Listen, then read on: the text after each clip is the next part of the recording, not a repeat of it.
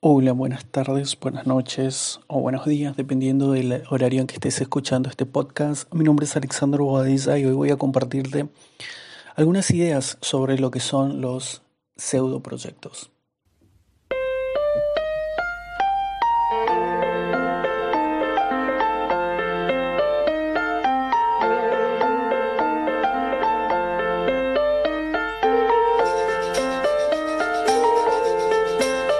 Los pseudoproyectos son algo que veo o que vi frecuentemente durante mi periodo de estudiante y también lo veo en esta generación que muchos han denominado la generación Nini, ni estudian ni trabajan, y que está más relacionado con el crecimiento y con el aprender a madurar ideas y una proyección a futuro que muchos adolescentes y no tan adolescentes tienen con respecto a lo que quieren lograr en los próximos años para sus vidas.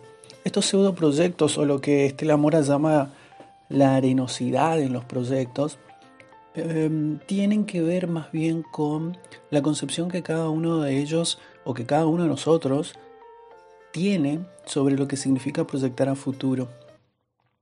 Muchas veces nos sucede que siendo adolescentes, construyendo nuestra idea de futuro, no tenemos el suficiente compromiso o no tenemos la motivación externa como para seguir trabajando o seguir enfocados en, por ejemplo, terminar una carrera universitaria, en, por ejemplo, aprobar una materia, en, por ejemplo, estudiar cuando haga falta para aprobar esa materia.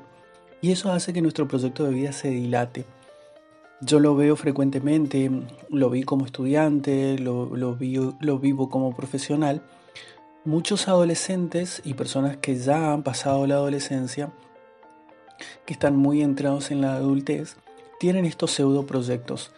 Proyectos que les sirven para justificar que están haciendo algo o para decir que están haciendo algo de sus vidas, pero que en realidad no les están permitiendo avanzar ni un milímetro hacia adelante con sus vidas, porque están invirtiendo tiempo de una forma que no es redituable para ellos y más bien lo hacen como una justificación de su estilo de vida irresponsable con respecto a sus propios proyectos o con respecto a lo que ellos dicen que quieren lograr.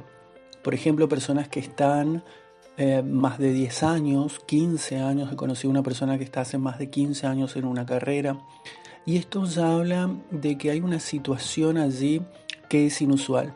Uno puede entender factores como la familia, factores como las crisis, eh, factores de salud eh, y demás que influyen en nuestros proyectos y que están relacionados a la posibilidad de lograrlos o no.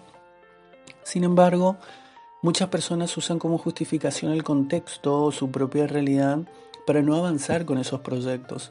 Son proyectos que aparecen disimulando angustia, disimulando incluso situaciones patológicas mucho más profundas, traumas, depresiones o con simplemente la imposibilidad de seguir avanzando con sus vidas o de comprometerse con un proyecto de largo plazo y alcanzarlo. Porque también concretar un proyecto va a implicar la finalización de todo un periodo de vida. Y esto a muchas personas les cuesta o les sirve como modo de estructurar sus vidas Decir, por ejemplo, que van cursando una carrera universitaria hace 10 años, pero nunca terminan de meter o de meter las materias o de cursar una o dos materias por año. Esta justificación suena lindo para ellos, pero en realidad no es un acto de responsabilidad consigo mismos. Y es ahí donde tenemos que prestar atención todos a qué nos motiva, a empezar a mm, buscar en nuestro interior nuestras motivaciones más intrínsecas, buscar no solamente las motivaciones, sino también entender si estamos disciplinados, si somos disciplinados, si somos coherentes con aquellos proyectos que decimos que queremos lograr y qué estamos haciendo todos los días para concretarlos. El pensamiento solamente se concreta en acciones. Nosotros no podemos expresar algo y luego ser inconsecuentes con la realidad haciendo algo completamente distinto. Si yo digo que quiero recibirme en una carrera, entonces lo que tengo que hacer es cursar todos los días, estudiar todos los días. No puedo ser incoherente porque lo que uno expresa y lo que uno hace, si entran en contradicción, es obviamente un lugar fértil para la duda y para seguir y comenzar en un círculo vicioso del que no vamos a poder salir de excusas y de irresponsabilidades que afectan directamente nuestro proyecto de vida. Esto es muy importante tenerlo en claro, pero más allá de las motivaciones de la perseverancia y de la disciplina, algo también muy importante es tener en claro el por qué. El por qué es fundamental y el por qué es lo que va a justificar el hecho de perseguir, por ejemplo, un título universitario, que es algo extremadamente importante y que va a definir un antes y un, después en la vida de una persona, que lo va a convertir en un profesional que ya por haber entrado y pisado desde el día uno en la universidad, ha comenzado su camino para convertirse en un profesional. Sin embargo, tener un porqué va mucho más allá de la simple motivación. Como hablé en algunos podcasts anteriores también, tiene que ver con el profundo sentido de autorrealización y de autorresponsabilidad que podemos tener con nuestro proyecto de vida.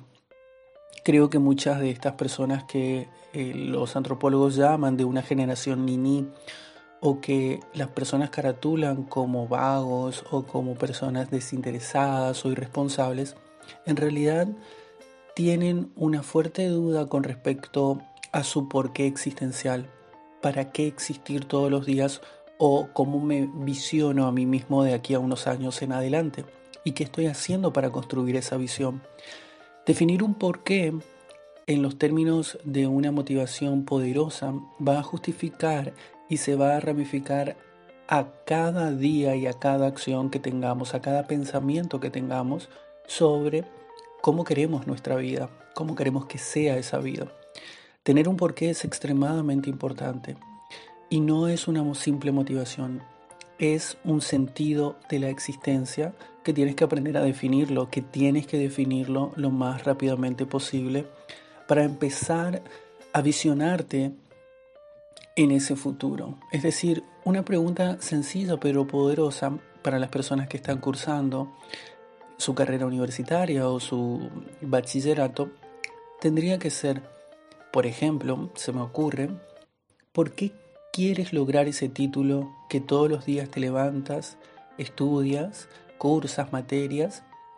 ¿Por qué lo quieres lograr? ¿Cuál es el verdadero sentido? ¿Qué va a pasar de aquí a unos años cuando lo logres? Porque es importante para ti. Es importante para ti, es importante para tu familia, para tu entorno, para tu comunidad, para tu nación. Empezar a pensar los posibles escenarios de la importancia de aquel proyecto que estás llevando a cabo que implica inversión de tiempo, de dinero, de esfuerzo y de mucha voluntad y especialmente de mucha responsabilidad personal constante. ¿Por qué quieres lograr lo que quieres lograr y por qué es importante para ti? Definir eso desde un inicio y tenerlo en claro todos los días es lo que te va a permitir lograr resultados en el tiempo. Hablamos de la arenosidad, hablamos de los pseudoproyectos y de los proyectos que se van a concretar en acciones.